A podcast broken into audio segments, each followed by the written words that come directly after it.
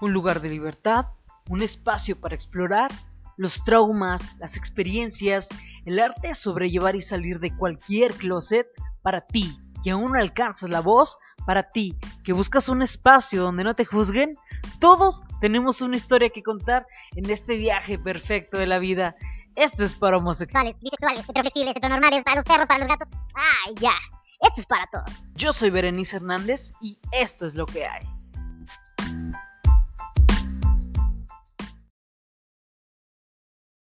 Hola, ¿qué tal? ¿Qué es lo que hay? Bienvenidos a este nuevo episodio, a esta nueva temporada. Espero estén teniendo un excelente, excelente día. El día de hoy vamos a empezar una nueva temporada y a diferencia de las demás, digo, podríamos pensar que esta, estos temas que vamos a tratar podrían ser muy diferentes a lo que hemos tratado antes, ya que hemos tratado como discriminación y todo, pero a pesar de eso creo que, que no estamos muy fuera de, de lo que es tener un segmento de la sociedad pues discriminada o con ciertos tabús que es de lo que vamos a estar hablando esta nueva temporada.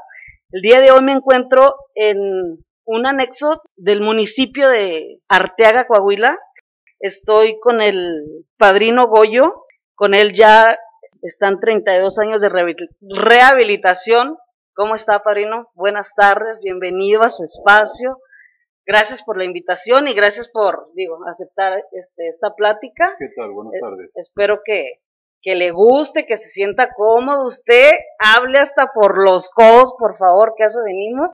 Platíquenos un poquito. Yo quisiera empezar esta temporada y como se lo comentaba ahorita, hemos estado nosotros hablando, por si no han escuchado el podcast previamente, digo, para ustedes, para la gente que nos esté escuchando, este, hemos estado hablando de diferentes temas y el enfoque de esta temporada va a ser justo con todos los tabús.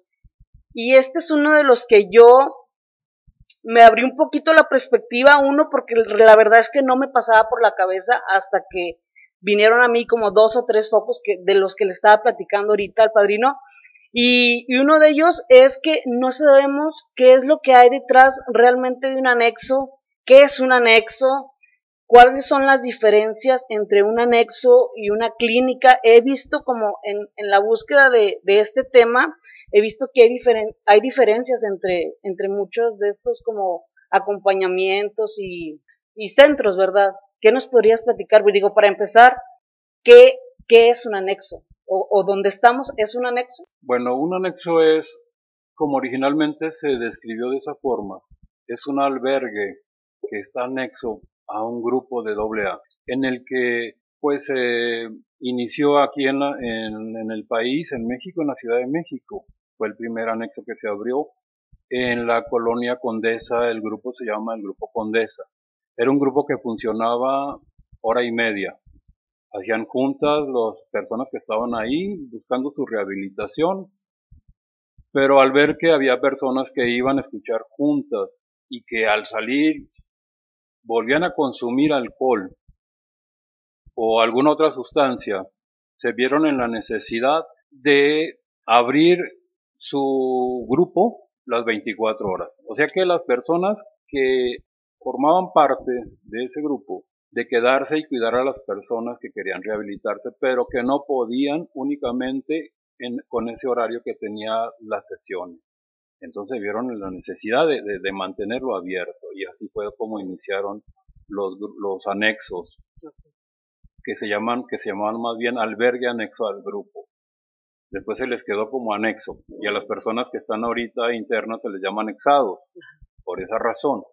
Pero son personas que están buscando su rehabilitación eh, de forma, eh, puede decirse, eh, de tiempo completo que no pueden mantener su abstinencia acudiendo a un grupo únicamente por algunas horas, que quieren, eh, como, como cualquier otro enfermo, hospitalización.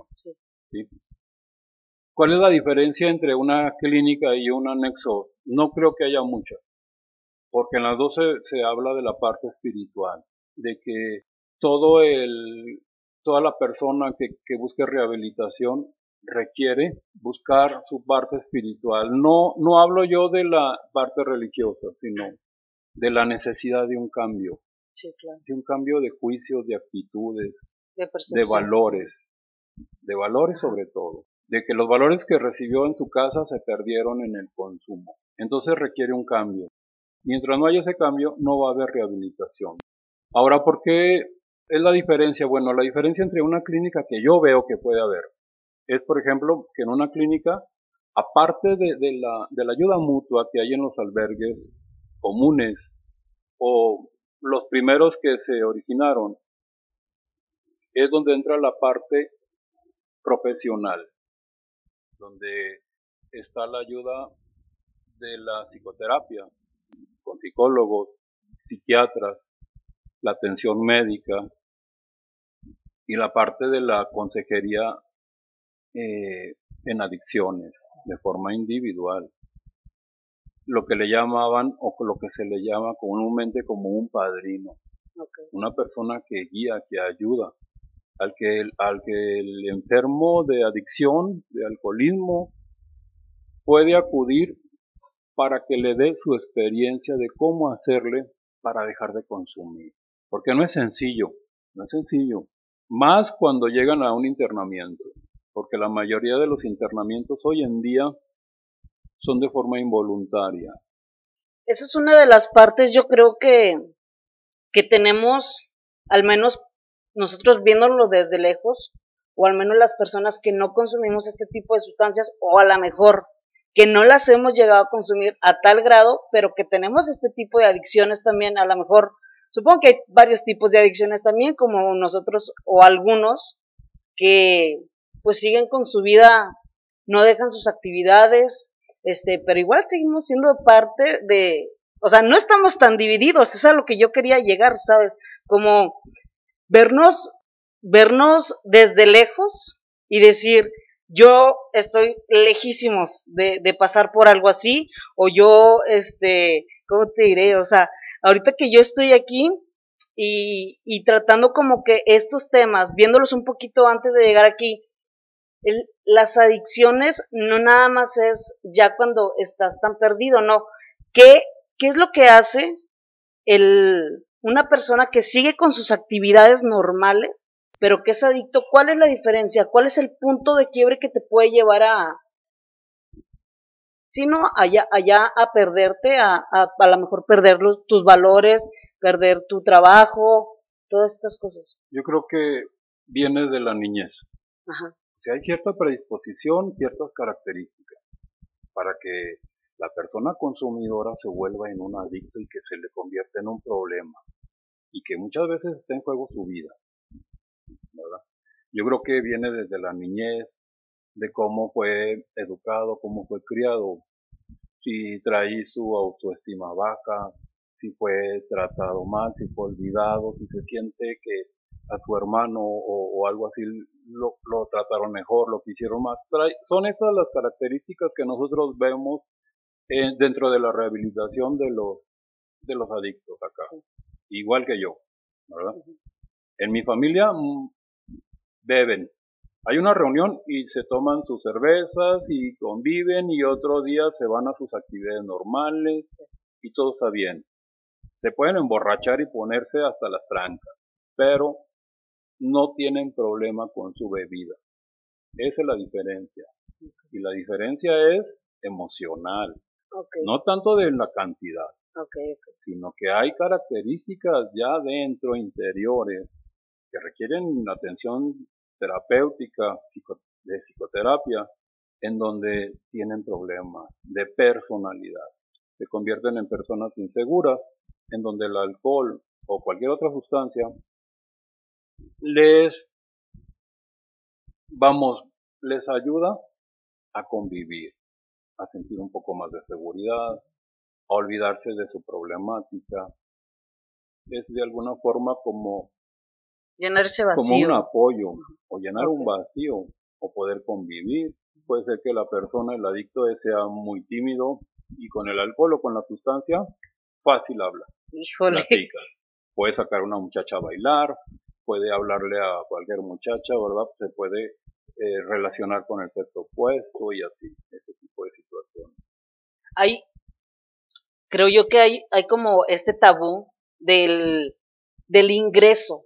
Hay diferentes tipos de manera de ingresar. Unos vienen solos, otros los traen sus familiares, otros he visto que tienen mucho miedo de que siempre como que los traicionan, se, siente se sienten como traicionados, ¿no? Al ingresar. ¿Cuáles son? Bueno, digo, la mejor manera sería que cada quien llegara solo, ¿verdad? Porque si no, no tiene, yo creo que mucha relevancia estar aquí. Exactamente. ¿Cuáles son los tipos de, de llegadas? ¿Cómo, aquí al menos son este los ingresos? ¿Cómo, cómo los ingresan? De forma voluntaria y de forma involuntaria. Hay una norma oficial de la Secretaría de Salud en donde permite que haya eh, ingresos voluntarios, ingresos involuntarios, siempre y cuando la familia firme una, un consentimiento informado donde se le explica el tratamiento que va a recibir, los costos que va a tener, si tiene, y el tiempo que va a tener. Y aparte, tiene que ser revisado por algún médico y el médico, como quien dice, es el que autoriza su internamiento.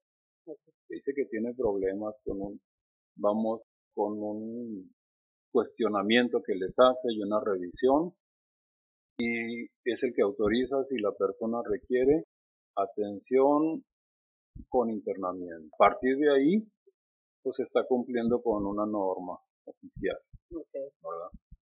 Porque la familia quiera internar a cualquier. Tiene que haber características y tiene que existir el problema verdaderamente de, la, adicción, ya sea de las drogas, como ahorita que está el cristal en, boga, que viene siendo la metanfetamina, como el alcoholismo. Ahora, las personas que llegan, la familia es la que quiere la curación del adicto, más que el propio adicto. Porque el adicto, como dice bien, tiene miedo te voy a acercar un poquito el micrófono. Tiene miedo de, de estar interno porque están cautivos. Es un instinto, pierden la libertad y se les dificulta. Yo no he estado en ese lugar, no sé qué se sentirá, pero me imagino que sienten feo. En su caso, ¿cómo fue su rehabilitación? Bueno, en mi caso y en mi tiempo era distinto, no había de lugares en contra de su voluntad. Yo llegué porque yo quise y me quedé porque yo quise, porque yo quería rehabilitarme. Y gracias a mis compañeros, pues lo logré. Y ahorita lo que yo veo con mis compañeritos que llegan, pues llegan porque la familia quiere. Algunos casos contados llegan solos. La, la, gran mayoría vienen en contra de su voluntad, la familia es la que quiere su rehabilitación, ellos no. Y en este caso, ¿qué, papel yo como familia estoy pasando por, por esta situación? Yo como familia, ¿cómo es que yo puedo apoyar? Como hermano, como mamá, ¿qué es lo que realmente va a ser efectivo para que la persona que yo quiero sane? Yo creo que se también deben de entrar en rehabilitación, en terapia, para que entiendan, porque la mayoría de las familias de un adicto tienen problemas de ¿cómo podríamos decirlo? Bueno, tienen problemas porque la adicción enferma. Aparte, muchas veces al adicto también lo enferma la familia, ¿verdad? Tienen, tienen familiares muy controladores, las mamás, los papás, eh, les quieren solucionar todos sus problemas. O sea que de alguna forma contribuyen a que su familiar se convierta en adicto, a que no se responsabilice. Entonces, ahí la familia también requiere orientación y un cambio. Escuché por ahí que, que cuando hay un adicto en la familia realmente se, se habla de, de una familia adicta, ¿no? No nada más de que tengo un hermano que es adicto y nada más él es el adicto. ¿Cómo es el término que se le da a todo esto? Escuché, le digo, como toda la familia es la adicta, toda la familia es la que está enferma, no nada más el adicto. Más bien es una familia codependiente, una familia que tiene problemas también que requieren ayuda psicoterapéutica que requieren hacer cambios, que requieren, porque muchas veces la, la, mamá del adicto pues es una señora preocupada, eh, angustiada, queriéndole solucionar todos sus problemas, dándole cuando no se lo, lo ha ganado y, y convierten que lo convierten en una persona dependiente, que le solucionen todo, que le den todo, que le perdonen lo que haga. Sí. Entonces yo digo que yo creo que también la familia está enferma. Sí, es un círculo vicioso de, de mucha ah, manipulación. De mucha manipulación, de muchos secretos que se guardan también. Es una familia que guarda secretos, que no habla claro, en donde hay problemas este, muy serios de violencia, de, de falta de valores, de principios, ¿verdad?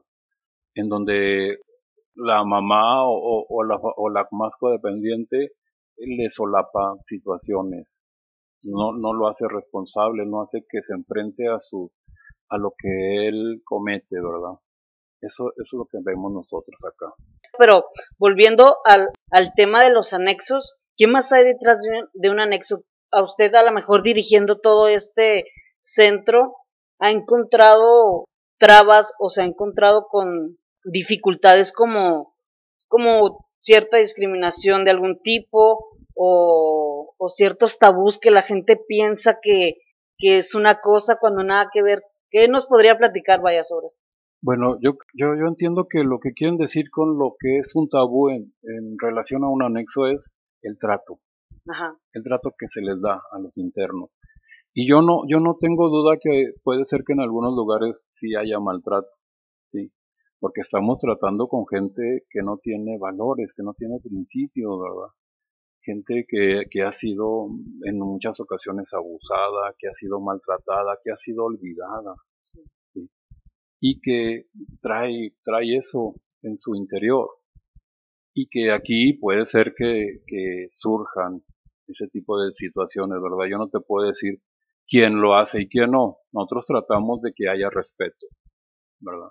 De no meternos en problemas también con la familia, porque la familia es especial muchas veces. Muchas veces yo batallo más con la familia que con el interno. Sí, La sí, verdad. supongo. Porque llega el momento en que el interno pues está en contra de su voluntad, está cautivo, pero empieza a hablar, empieza a recibir la terapia y empieza a darse cuenta que tiene un problema y que requiere ayuda y que aquí hay personas que lo pueden ayudar sin ningún interés, sus compañeritos lo ayudan, lo cuidan, le regalan su experiencia y lo hacen sentir parte, lo que muchas veces en su casa en algunas ocasiones no tiene.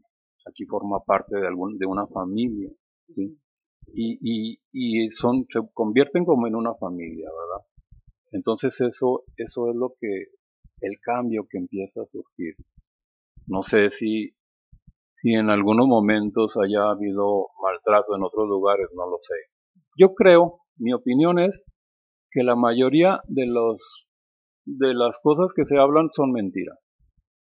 ¿Por qué? Porque muchas veces el, el compañerito del interno lo que quiere es irse. Oh, sí, sí, sí. Y le dice a la mamá para que me saque, sabes que me golpean, no me dan de comer o, o cosas así, ¿verdad? Con tal de que lo saquen y pues es, es legítima su, su, su queja porque no quiere estar, ¿verdad? Sí, sí, claro. Como inflan un poquito más de, de más todo lo que pasa para que... Dramatizan lo que Ajá. pasa. Sí, volvamos a caer en la manipulación. Y yo Y- creo que también en algunos lugares no tienen la capacidad económica suficiente como para darles un trato digno. Y yo no creo que sea por maldad o por crueldad, simplemente porque no tienen los medios, ¿verdad? Sí, claro. Ahora a las autoridades sanitarias eso no les interesa. Ellos lo que quieren es que el interno tenga un trato digno, que sea que les, lo que les ofrecen lo cumplan bien, ¿verdad? En, en este caso, ustedes como, como, como centro o asociación, ¿tienen algún tipo de ayuda? ¿Ustedes ven por sus propios medios? ¿Cómo es todo esto? No, aquí yo creo que la familia que, que, que hizo, que llevó a cabo, que cristalizó este proyecto, es una, es una familia que, pues que de forma desinteresada ha aportado a la sociedad de esta comunidad No. este lugar, ¿verdad? Yo creo que sí tienen mucho de altruismo en ese sentido, porque pues han invertido una gran cantidad Sí, para claro. poder tener este lugar con estas eh, instalaciones.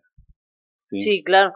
Nosotros, digo, ahorita estamos grabando aquí en las instalaciones del centro y la verdad es que son instalaciones súper limpias que yo, la verdad, no, digo, no venía con una expectativa tal cual, pero no así ni siquiera, o sea, tienen centros recreativos, todo está muy limpio, todo está súper completo, o sea, tienen su televisión, tienen su clima, tienen su espacio de, de su cocina, digo, está súper, súper equipada. Digo, yo que trabajo en restaurantes la veo y digo, wow, de verdad, muchas veces ni las, ni las cocinas de los restaurantes más caros acá tienen una cocina tan equipada como aquí. Tienen su gimnasio, está totalmente equipado que ya les tomamos unas fotitos y se las vamos a estar como compartiendo en, en las redes. Pero la verdad es que sí me quedé como impresionada. Es un lugar súper completo y por eso me llama la atención saber, ok, entonces no hay ayuda de, de parte del gobierno y todo es como por las familias. No, hasta ahorita yo entiendo de que todo está siendo sufragado por la familia. Y claro, con las aportaciones que tienen las familias de los internos, porque esto no es gratuito, ¿verdad? Y, y esto realmente es muy caro. ¿Qué tipo de personas vienen aquí? ¿Qué, hay detrás de todo eso? Bueno, vienen personas de todas clases sociales porque pues, ya sabemos que la adicción no respeta. No respeta. Entonces aquí podemos aceptar desde personas que tienen pocos recursos hasta personas que pues que ganan bien, que tienen buen nivel económico. Y todos se hermanan en este sentido allá en, en la sala de terapias, ahí todos son parejitos, ¿verdad? Pero sí, sí se les pide algún, alguna aportación no es igual. Para las personas que tienen menos, pues se les paga menos. Algunas personas están becados al 100%. Ah, también. ¿Cómo es que se ganan ese tipo de becas? Pues viendo las necesidades de la, de la familia. De la familia. Tienen como que su Tienen, sí. Aparte, pues vienen y dicen, bueno, pues que yo quiero ayudar a mi hijo, pero no tengo, ayúdeme, ¿qué hago? Y bueno, pues vemos, ¿cómo ves? Vamos a darle oportunidad a esta persona ahora, ahora no es socioeconómico o algo de, lo que hay detrás. Bueno, y aparte de que, pues no es una garantía de que el hecho de que estén aquí se van a curar, yo les he dicho. Esto yo no les voy a garantizar que porque usted lo trae aquí se va a curar. Depende, aquí le vamos a dar las herramientas que él requiere para poder rehabilitar.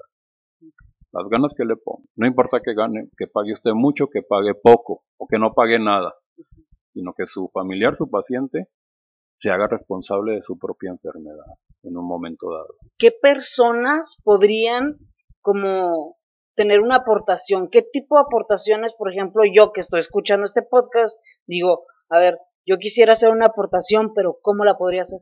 No hemos tenido esa experiencia. Ajá. ¿sí? Yo hablo de las aportaciones de la familia de, los internos. Sí, claro. Pero, por ejemplo, alguien externo puede hacer algún tipo de aportación o que diga, bueno, pues yo puedo ayudar con algo que me sobra, como si fuese comida, o como ese tipo de cosas existe, o hay la posibilidad. Bueno, eh, de, yo creo que sí se puede, ¿verdad? Sí se podría recibir, ¿verdad? Siempre y cuando, pues, la, las, los artículos, por ejemplo, en alimentos, pues sí tuvieran eh, buena calidad. Sí, claro. ¿Verdad? Porque, pues nosotros tratamos de que esté todo bien. Sí, aparte, digo, ahorita estaba viendo la cocina llevan cierto tipo de dieta, digo, al menos veo que tienen, digo, no es como cualquier comida, Estaba, escuché como varios casos y, y hablaban de, de castigos y disciplinas desde la comida que era muy, muy mala, digo, vi algo como que en granjas o algo así, no, no sé a qué se refieran exactamente, ni cómo sea como el trato ahí, pero al menos veo aquí, digo, tienen una comida muy vasta, hay, hay cierta dieta, están como apoyados por nutriólogos o algo así. Sí, sí, hay un nutriólogo que nos hace un, como, es un programa alimenticio, ¿verdad? Que es, que es el que debemos de llevar a cabo. Sí. Así es. Aparte viene una persona como, como quien dice, como que auxilia y pues le checa su talla, su peso, nos hace y nos ayuda con los con los menús. ¿Qué tipo de actividades físicas tienen? Bueno, pues les hacen ejercicio, juegan voleibol en el patio y lo que es el gimnasio. Me estaban comentando ahorita que hay ciertos como beneficios que tienen, depende de la confianza que se van ganando. ¿Cómo se van ganando esa confianza y qué tipos de beneficios tienen las personas que ya este, pues se ganaron la confianza? Vaya? Bueno, más bien que se ganen la confianza que nosotros, como que yo, por ejemplo, pueda sentirme confiado en que esa persona va a hacer un buen trabajo, porque va a tratar con seres humanos, con personas. Que si yo estoy acá en la oficina, esté confiado en que él no va a maltratar allá afuera, allá atrás a los demás, sino que va a recibirlo, va a dar lo que él recibió, ¿verdad? Con respeto hacia sí mismo y a los demás, ¿verdad? Y, y lo que hablan, lo que yo entiendo, por ejemplo, pues es la persona que, que, que se porta bien, que, que participa, que participa en sus juntas, que tiene buen comportamiento y se le van dando ciertas actividades, ¿verdad? Como cocinero, como el responsable de, Ah, como del closet o del locker, como le llaman acá, de la ropa, del que se encarga de sala, ¿verdad? ¿Qué, ¿Cuál es el itinerario, por ejemplo, de un interno? ¿Qué hacen desde la mañana? ¿Cómo se levantan? ¿Cómo se duermen? ¿Cómo comen? ¿Cómo es todo eso? Bueno, se levantan en la mañana, siete, siete y media, baño, entran a la sala, ya, ya limpios, cepillados de dientes y todo. Entran a la sala de juntas y escuchan música religiosa, que le llaman ellos meditación. Ah, meditación. Pero no propiamente meditación, sino que escuchan música religiosa, se relajan, porque muchas veces eh, se levantan, otra vez estoy aquí, otra vez estoy encerrado, otro día más, tratamos de que estén tranquilos, hacen ciertos ejercicios, calistenia un rato, y empieza la primera junta, suena la campana a las 9 de la mañana, y empiezan junta de, de ayuda mutua basada en los 12 pasos, en donde el, el interno pues sube a un, a un atril que le llamamos nosotros tribuna, y que habla de qué siente, ¿qué siente? Y dicen ellos cuando suben, ¿qué siento? Pues yo siento coraje, siento, estoy enojado con mi mamá porque estoy aquí, o estoy triste, o empiezan a llorar porque sienten que los dejan solos.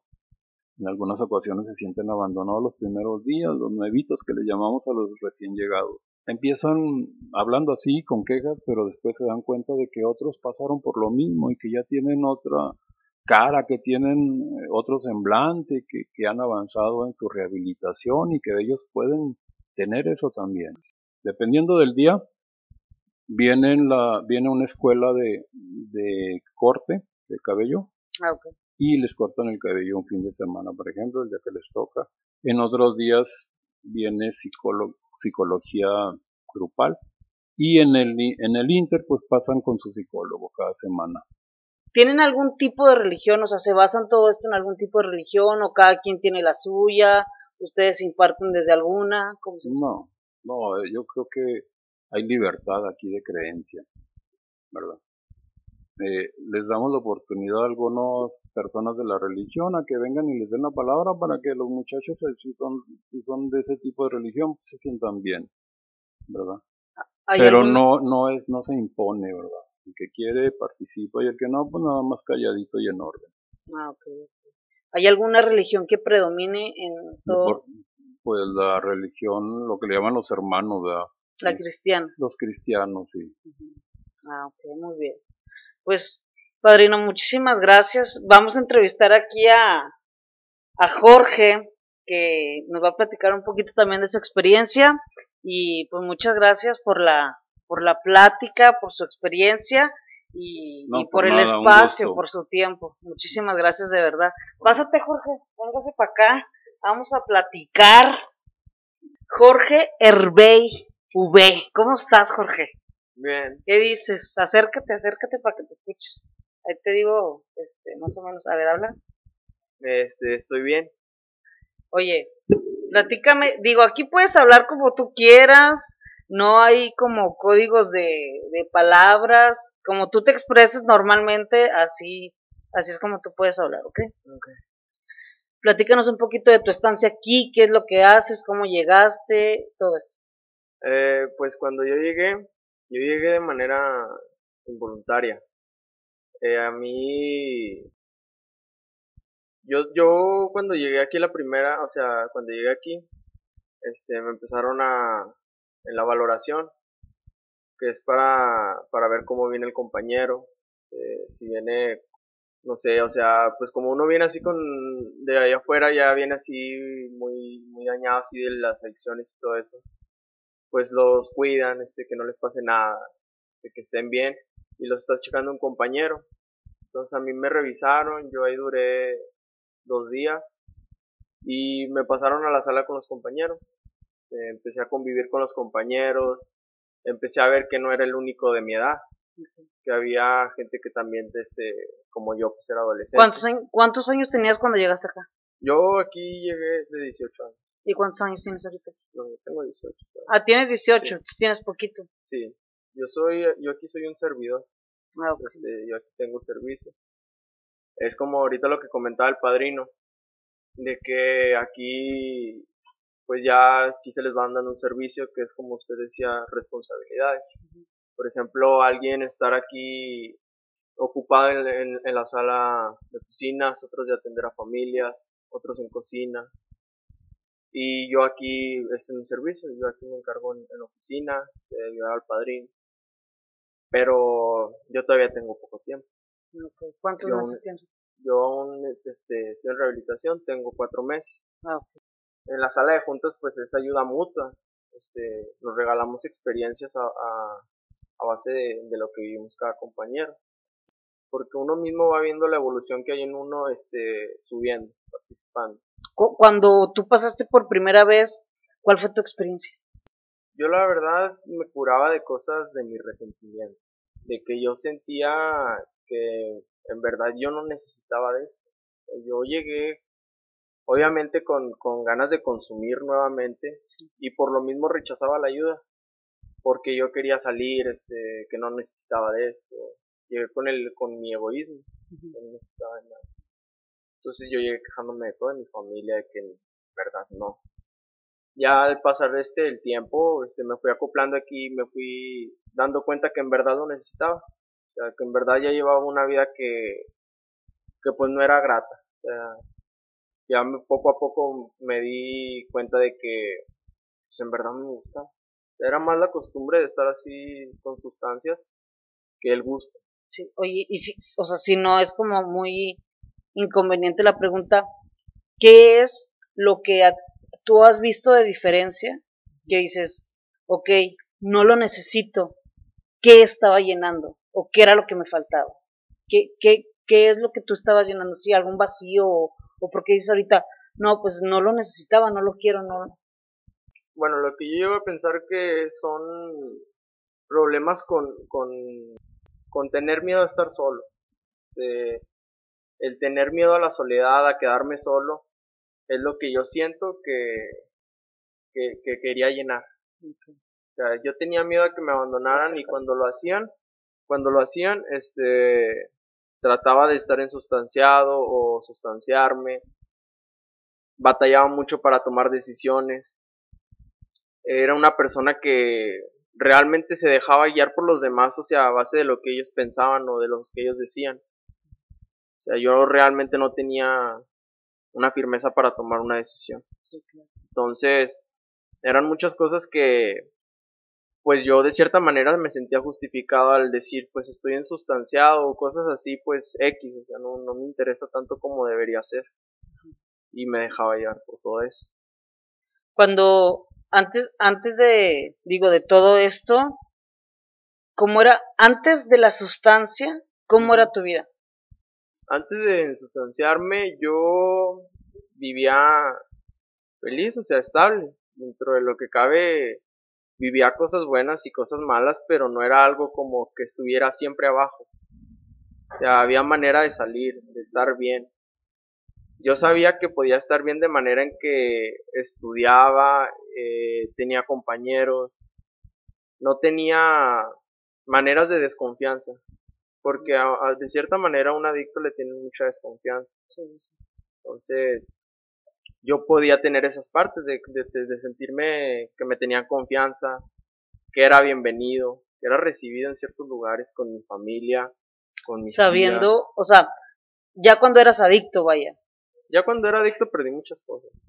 Bueno. que, Cuando era adicto, este, muchas de las veces mi familia, por ejemplo, tías, ya me cerraban la puerta de su casa o entraba y era de que me dejaban en la sala y las puertas las cerraban porque tenían miedo a que les robara, porque ya sabían que me drogaba, que andaba mal.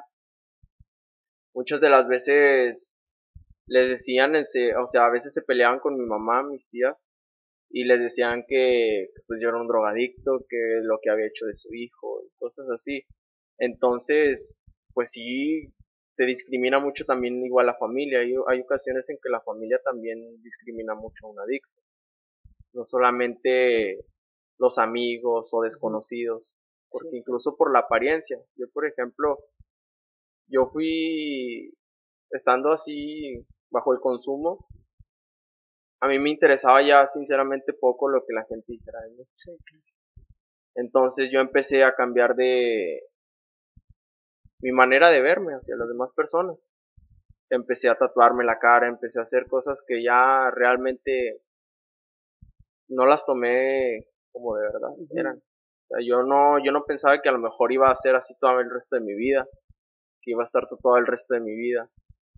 Entonces, tomé decisiones que bajo el consumo no, no, no, me puse a pensar. No las hubieras no lo Hubiera hecho. Entonces, sí, sí se siente como quiera, incluso yo ahorita en rehabilitación siento así un poco de discriminación a veces. Entonces, son cosas que a lo mejor a veces dejan para toda la vida. Sí, claro. Oye, en este tema de la discriminación, hablábamos hace poco, digo ahorita en la entrevista con el padrino, este, digo, el podcast se ha tratado mucho de discriminación, pero en cuanto a la comunidad LGBT. Entonces hablaba yo de que, de que pues la discriminación no nada más se vive como que en este sector de la sociedad y a lo mejor nosotros pensando en todo, todo lo, como lo malo, por así decirlo, que nos pasa a la gente que te discrimina, este, las leyes que no están a tu favor. ¿Qué podrías compartirnos que realmente te han hecho sentirte excluido? Que, bueno, yo, yo al menos así lo veo, no sé tú, Jorge, pero yo al menos así lo veo, que realmente no nos, no somos diferentes a, a muchísimos sectores discriminados de la sociedad y, y verlo desde afuera, este, pues parece simple, ¿sabes? Pero, pero realmente e, es, es, es compartir este mismo sentimiento o, o sí, esta misma experiencia, ¿no? ¿Hay alguna experiencia para ti que te haya dejado como que no olvides como de discriminación y cómo la has sabido afrontarte?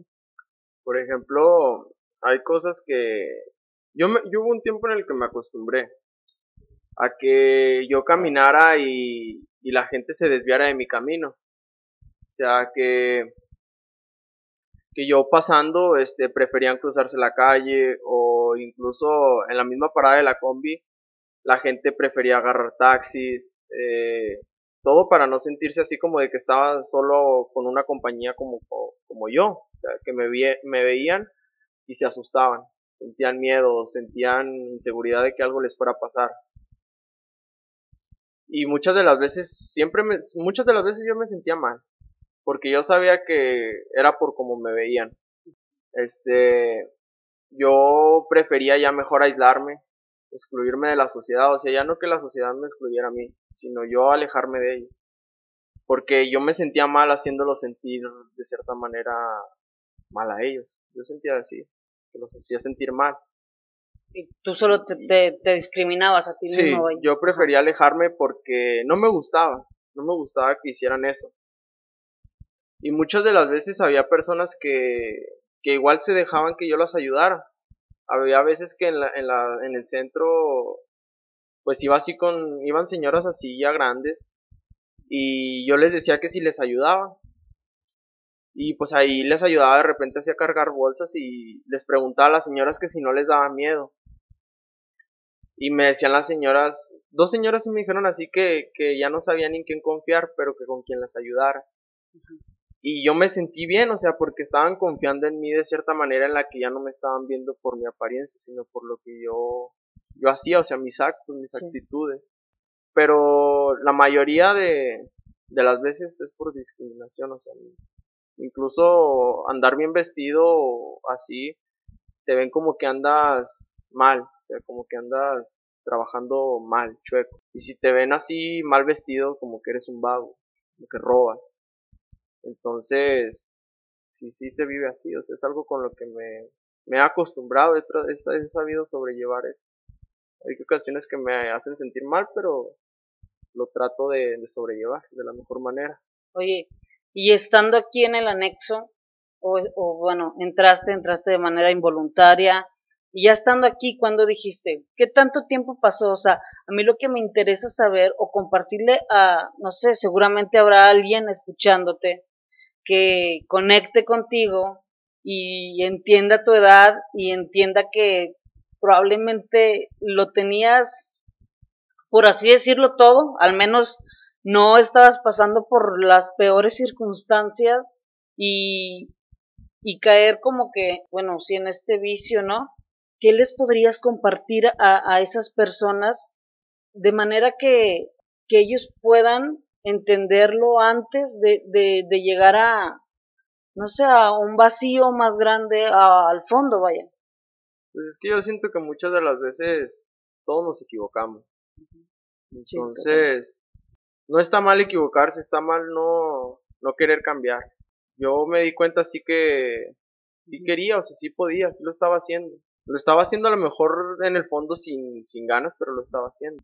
Cambió eso cuando decidí que, que de verdad valía la pena. De verdad tenía gente que me quería, gente que veía por mí.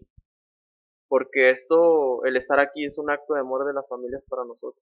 Y de ti mismo, ¿no? Yo supongo, Sí, o sea, Ya el estar aquí es porque yo me quiero, porque en realidad lo estoy tomando en serio, en realidad estoy cambiando. Pero no, yo siento que no está mal el equivocarse, sino está mal el no cambiar. sí, Siempre se puede cambiar y siempre se puede ser mejor. Sí, estoy totalmente de acuerdo contigo.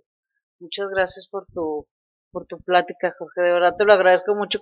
Ahora nos acompaña Dani, Daniel R.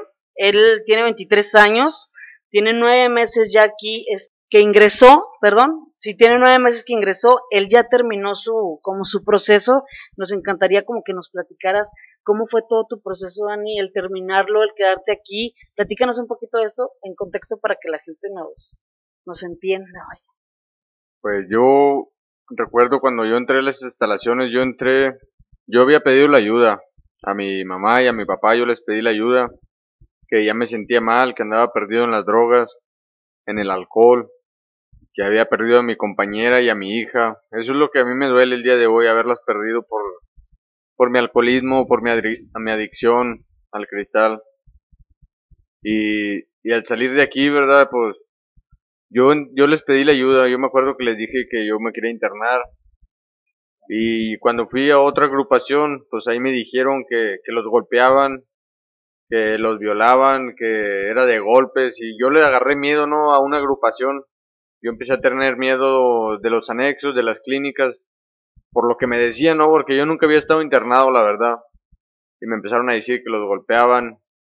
Y pues yo me arrepentí, ¿no? Dije, no, pues no me quiero internar. O sea, tú tenías como la intención de llegar, internarte tú solo y, y dónde escuchabas como que todas estas opiniones o fuiste alguno y dijiste, o alguno de tus compañeros, ¿cómo fue eso? Sí, mira, yo, yo prefería anexarme, internarme yo por mi voluntad, porque yo ya había perdido trabajos, había perdido comunicación con mi hermano, con mi hermana, con mi mamá. Me hice antisocial de todas las personas que en verdad, verdaderamente me quieren. Y le dije a un amigo que ya he estado internado y me dijo que a él lo violaron, que a él lo golpearon, pero verdaderamente yo creo que me estaba mintiendo, ¿no? Por, porque, o sea, es mentira. Yo cuando entré aquí, pues, fui que fue todo lo contrario. Verdaderamente, pues aquí me atendieron bien. Yo me acuerdo que yo llegué con mucha hambre, llegué con mucho sueño donde no dormía.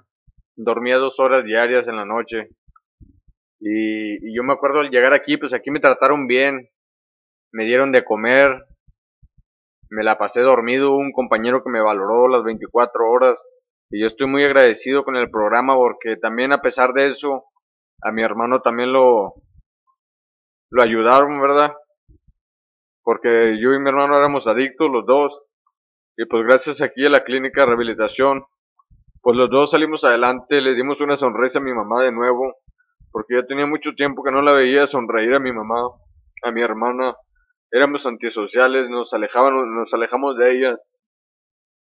Y pues gracias a, mediante el programa, ¿no? El programa a mí me ayudó mucho, me hizo tener contacto con mi hermano de nuevo, porque el contacto con mi hermano que cuando conversábamos era mediante la droga, nos teníamos que estar drogando para estar yo y él juntos, para tener una plática era mediante la droga. Y pues yo llegué primero, yo llegué el 15 de noviembre, yo me acuerdo que llegué el 15 de noviembre aquí a las instalaciones y, y mi hermano llegó el 11 de febrero. Él ya tenía más tiempo consumiendo, él tenía 6 años, yo tenía 2 años y pues la droga nos, nos hizo hacer muchas cosas. Bueno, a mí lo personal me hizo hacer muchas cosas que, que nunca haría bueno y sano, ¿no? Me hizo robarle a mi mamá, me hizo pegarle a mi mamá, de eso es lo que me arrepiento que un día golpeé a mi mamá me hizo tener problemas graves con mi hermano, peleas con mi hermano a pesar de, de nunca habernos peleado, sí nos enojábamos, pero nos hizo agarrarnos a golpes a mí y a mi hermano, nos hizo pues odiarnos a muerte, ¿no? Y pues aquí mediante el programa yo estoy agradecido porque en estos nueve meses yo, yo lo pude, me pude perdonar a mí mismo por mis actos de mal juicio, por lo que le, le hice a mi compañera, ¿no? Porque yo le fui infiel a mi compañera. Y pues el día de hoy yo ya no me, no me sí me arrepiento la verdad, pero ya no me queda pues que, más que arrepentirme, pues ya lo he hecho estano, yo pues lo perdí por por mi adicción o por mi enfermedad, porque yo he visto que esta la adicción es una enfermedad con lo que me ha enseñado aquí en el programa, ¿no? Que la enfermedad, la adicción es una enfermedad y pues yo sí estoy agradecido la verdad con el programa porque me hizo pues tener contacto con mi familia, yo como le digo. Dani, ah, ah, perdón que te interrumpa. Antes de, antes de que tú empezaras a consumir, ¿qué hacías? Yo antes de empezar a consumir, yo estudiaba, estudiaba y me iba al taller con mi papá, como mi, mi papá es mecánico, yo me iba a lavar fierros con él. Y, y él me enseñó a manejar, mi papá me enseñó a ser un hombre trabajador, a ser un hombre puntual. Y me acuerdo que en la secundaria yo empecé a consumir aerosol, inhalante. Y pues desde ahí pues mi vida cambió, la verdad. Yo empecé con eso y luego empecé con marihuana. Y ya de la marihuana pues fue más mi vicio el alcohol. Y me acuerdo que en una fiesta yo entré al baño y había unos amigos, buenos disque amigos, eran conocidos. Y estaban fumando pues metanfetamina cristal. Y desde ahí yo me acuerdo que esa vez consumí pues mi adicción desde ahí ya no paró hasta tenía 18 años yo, 18 años y hasta los hasta los 22 años fue cuando pues perdí todo en 3, 4 años perdí todo. La verdad. Oye, ¿y tienes una hija? Tengo una hija de 3 años, acaba de cumplir los 3 años y eso es lo que a mí me duele el día de hoy. Porque ahora sí siento, cuando no estoy drogado ya siento que sí la extraño, que sí la quiero porque yo cuando andaba drogado, pues la verdad no sentía, yo me fugaba de mi realidad, me drogaba para no sentir, para no sentirme que, que no era un papá responsable, que, porque dejé de trabajar, ¿no? Y me drogaba cada vez más para, para no sentir mis emociones, para no sentir culpa, para no sentir tristeza. Me, me fugaba de mi realidad con la droga, la verdad. Oye, yo tengo una duda. Por ejemplo, cuando tú, tú te drogas, este, te drogas por culpa y eventualmente realmente sientes más culpa después de eso, viene más culpa o te la sacia un poco nada más, de esa culpa te vuelves a, a drogar porque sientes más culpa, ¿cómo es ese proceso? Mira, yo la verdad me empecé a drogar por, porque andaba de moda, ¿verdad? Y, y todo era fiestas, todo era diversión, las primeras veces era diversión, aguantaba más en las fiestas tomando y luego me pues inhalaba o fumaba cristal y era diversión, era sexo, era eran muchas cosas de primero muchas cosas positivas y luego poco a poco fue más mi adicción y empecé a perder un trabajo. ¿En qué trabajabas? Era operario en una fábrica. Tenía un buen trabajo, la verdad, estaba de materialista. Y, em, y empecé a perder ese trabajo. Bueno, el supervisor me daba la confianza y me daba mi parte, ¿no? Y, empecé yo a abusar de la confianza, yo le decía, se enfermó mi hija y eran puras mentiras, me hice mentiroso y era para salir a drogarme, ¿no? Y luego, pues ya lo perdí el trabajo porque me hicieron antidope aleatorio y, y me corrieron, la verdad.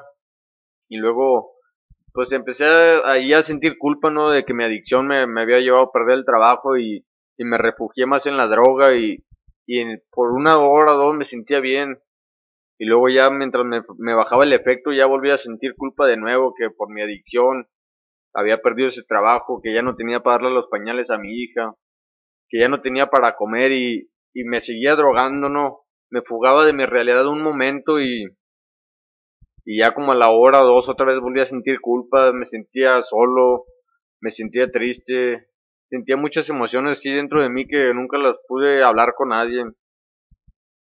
Oye, y hay, bueno, por ejemplo, tú, en tu, en tu caso, ¿hay alguna religión a la que te, en la que te, no sé, en la que te recargues? Antes de eso eras religioso, ahora tampoco lo eres. ¿Para ti cómo es ese proceso? Mira, yo la verdad, mi abuelita es catequista, da misa a los niños menores, cuando le da su comunión, su comunión, les da pláticas y yo me acuerdo que yo desde niño siempre iba a la iglesia, hice mi comunión, mi confirmación y empecé a consumir drogas y dejé de creer en Dios, en mi poder superior. Yo me alejé de él, ¿no? Y empecé a escuchar canciones de, de que Dios no existe, de que, hay mucha gente enferma y no nos ayuda, ¿verdad? Y, y yo mismo me hice la idea de que Dios no existía. Y luego yo, pues al caer en este lugar, ¿no? Yo empecé a pedir así mucho por mi familia, de que los cuidara. Le pedí así por los enfermos, ¿no? Por la gente que tiene problemas porque fue lo que me enseñaron aquí, dijo, no nomás le pidas por ti, Daniel, no, no pidas nomás por ti a Dios, pídele por los demás, por los que están en los hospitales y, y pues te va a recompensar con cosas más grandes y si fue verdad, no, a mí me recompensó con mi familia, con mi hermano, que es más que nada lo que lo que yo quería, tener una convivencia con mi hermano, no, el día de ayer, antier, vino a una junta, no, y yo me puse bien, sentí alegría dentro de mí, algo que nunca había sentido, que estuviéramos juntos de nuevo. Y, veo que Dios sí compensa las cosas, ¿no? A mi hija me la prestan una vez a la semana y es cuando yo le llevo, pues, comida, le llevo play, le llevo leche, pañales, y me avisan que ya va a entrar al kinder y, y sí siento tristeza porque no estoy con ella en su momento, porque por mi adicción, por mi culpa, por mi manera de drogarme. Por eso el día de hoy por no estoy con ella, sí me hace sentir, todavía dentro aquí de la agrupación me hace sentir como que triste, pero pues la verdad yo sé que pues fueron mis errores y tengo que afrontarlo como me han dicho aquí, tienes que aceptar que tienes un problema, tienes que afrontarlo, las consecuencias. Y yo pues sí, ya la verdad sí creo honestamente en Dios, que me ha ayudado mucho en mi recuperación. Oye, este, me platicabas ahorita, bueno, me platicaban antes de, que empezáramos que tú terminaste como tu proceso. ¿Cuál es este proceso? ¿Cuándo te dicen, tú sabes que, este, Daniel, ya, ya estás tranquilo, ya estás bien, puedes, no sé, seguir, salir? ¿Cómo, cómo empieza todo este proceso? Que ya sales y tú decides, me quiero quedar, ¿cómo es todo esto? Mira, yo estaba un día en sala y, y me dijeron, ¿no? Que, que me iba a ir un 15 de abril. Creo que, sí, creo que fue en abril que me dijeron y, me hicieron una junta. Yo estaba emocionado porque ya iba a salir, tenía cinco meses y medio y iba a salir y, yo quería pues ya ver el mundo de allá afuera, ¿no? Estar con mi compañera, estar con mi hija, estar con mi mamá, con mi hermano. Y salí, salí un mes, salí a trabajar, salí a trabajar, pero había amistades, a mí me dijeron no vuelvas con las mismas amistades, Daniel. Y pues yo fue lo primero que hice, ir con mis amigos a decirles cómo están y, y pues ellos lo primero que hicieron no es ofrecerme marihuana, ofrecerme una cheve, ofrecerme cristal, la droga, porque anda de moda. Y, y yo lo pensé dos veces, ¿no? Porque mi mamá me dijo, el día que tú te llegues a drogar de nuevo, Daniel, yo te voy a dejar que te rasques con, con tus propias uñas y yo eso me, yo veía que me iba a dejar solo ahora sí, que ya no me iba a dar la ayuda de nuevo. Y eso fue lo que yo pensé cuando me, me pasaron así el foco. Yo, yo pensé en mi mamá y en mi hija. Yo dije, ahora sí no, ahora sí me las van a quitar de plano, ahora sí ya no van a estar conmigo. Y eso fue lo que me hizo a mí pensar dos veces las cosas antes de volver a drogarme antes de volver a consumir marihuana, porque yo dije, pues un amigo no me va a decir que me vuelva a drogar, ¿no? Eso, y yo me alejé de esas amistades, y yo hablé con mi mamá, le dije, ¿sabe qué, mamá? Yo no me siento tranquilo aquí afuera, y pues yo ya perdí a mi compañera, ya perdí a mi hija. Le dije, yo estoy bien, le dije, yo me voy a regresar un rato ahí.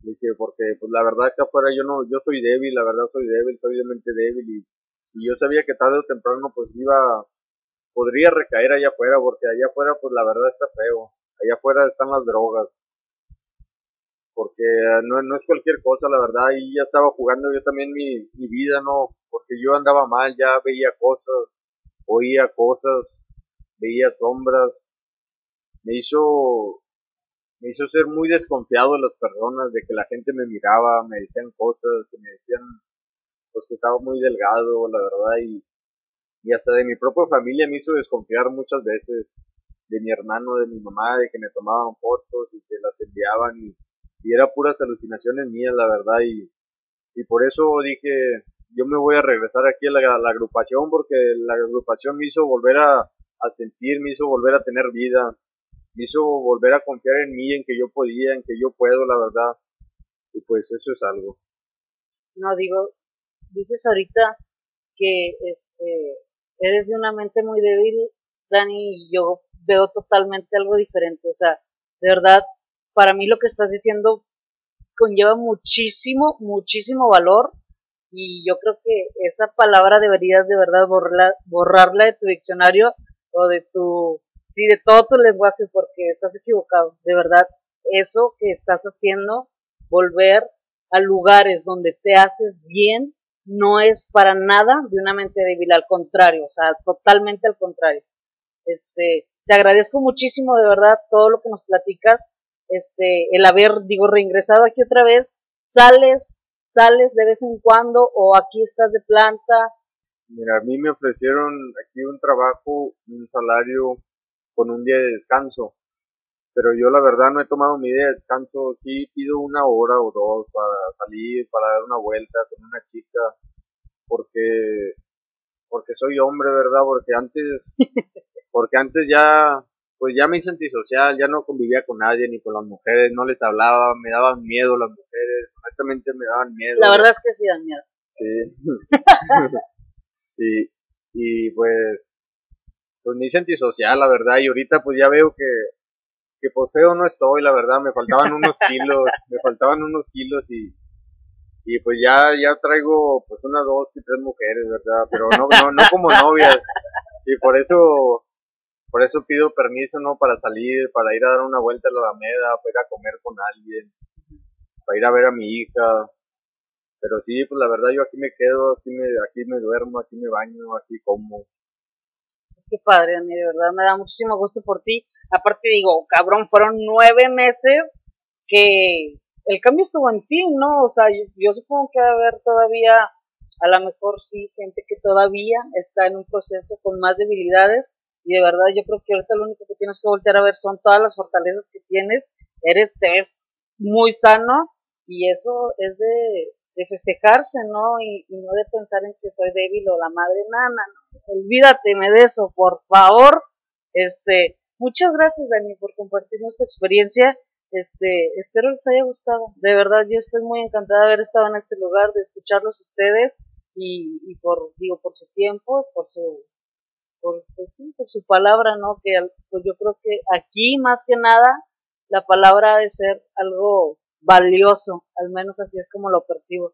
Pues agradecerles, digo, a Misha que nos invitó aquí al espacio, amigo, muchísimas gracias de verdad. Yo creo que ha sido una experiencia totalmente diferente para nosotros y digo, escucharlo de primera mano y escucharlo, yo creo que, digo, al menos a lo mejor para ustedes, que están aquí, que hablan, que hablan constantemente su proceso, este, pues ya, ya es un gran paso, ¿no? Estar aquí y expulsar toda la mierda que todos cargamos adentro, este, es un paso súper importante. Te agradezco un chorro que lo digas en un micrófono porque, aunque no lo creas, ya lo había tratado de hacer antes con personas que conozco y, y sí es un gran, gran paso, ¿sabes? O sea, aceptarlo, decirlo, compartirlo con otras personas que seguramente no sabemos quién chingado nos vaya a estar escuchando, ¿sabes?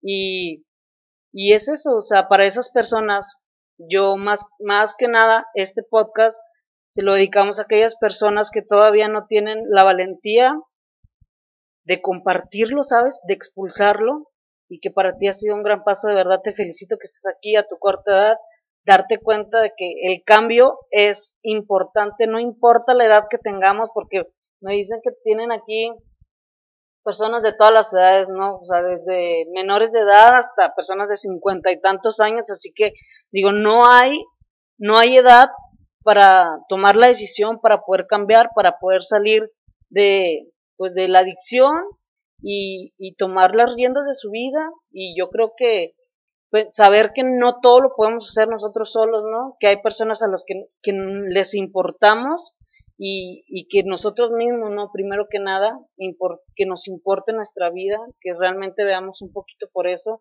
que no todo a lo mejor es como nos lo pintan y como decía el padrino ahorita, ¿no? A lo mejor muchas cosas de las que escuchamos allá afuera son mentiras y a lo mejor ya estando aquí adentro y cambiando la perspectiva, poniéndolo con el lente correcto, viendo las cosas desde la manera y la perspectiva más ideal para que tú puedas salir adelante, yo creo que, que totalmente te va a cambiar la vida. Y yo creo que no hay cambio, no hay vida sin cambio más bien, de todos los tipos, no importa cuál sea la adicción, no importa cuál sea el proceso, ni qué tan largo sea, un, un gran cambio para, no importa, yo creo que no importa realmente qué tipo de discriminación vivamos, ni qué tipo de adicción tengamos, porque también las familias yo creo que se hacen, entran en este círculo y no importa si es a lo mejor de adicción, de violencia, de discriminación como homosexuales, como drogadictos, como yo que sé, no habrá mil cosas, pero pues yo, yo me quedo con eso. Muchísimas gracias, Jorge. Muchísimas gracias, padrino. Con esto nos despedimos. Esperemos este les sirva este episodio y, y esperen muchísimas más cosas para esta temporada. Digo, ahorita empezamos con un tema este fuerte, un poquito más serio de lo normal. Vamos a estar hablando de varios tipos de tabús, no nada más este como los sexuales, que era lo lo primordial y yo creo que lo que siempre vemos y cuando nos dicen tabú siempre pensamos como como en esto nada más, ¿no? En los tabús sexuales, fetiches y demás, que obviamente los vamos a estar tratando, pero yo creo que abrir, abrir las puertas a estos temas, ponerlos sobre la mesa, va a ser el, el, el granito de arena que todos necesitemos para poder hacer el cambio en lo que sea que necesitemos. Así que Espero lo hayan disfrutado. Por favor, no olviden vivirlo, sentirlo, agradecerlo. Que tengan un excelente día. Nos vemos hasta la próxima.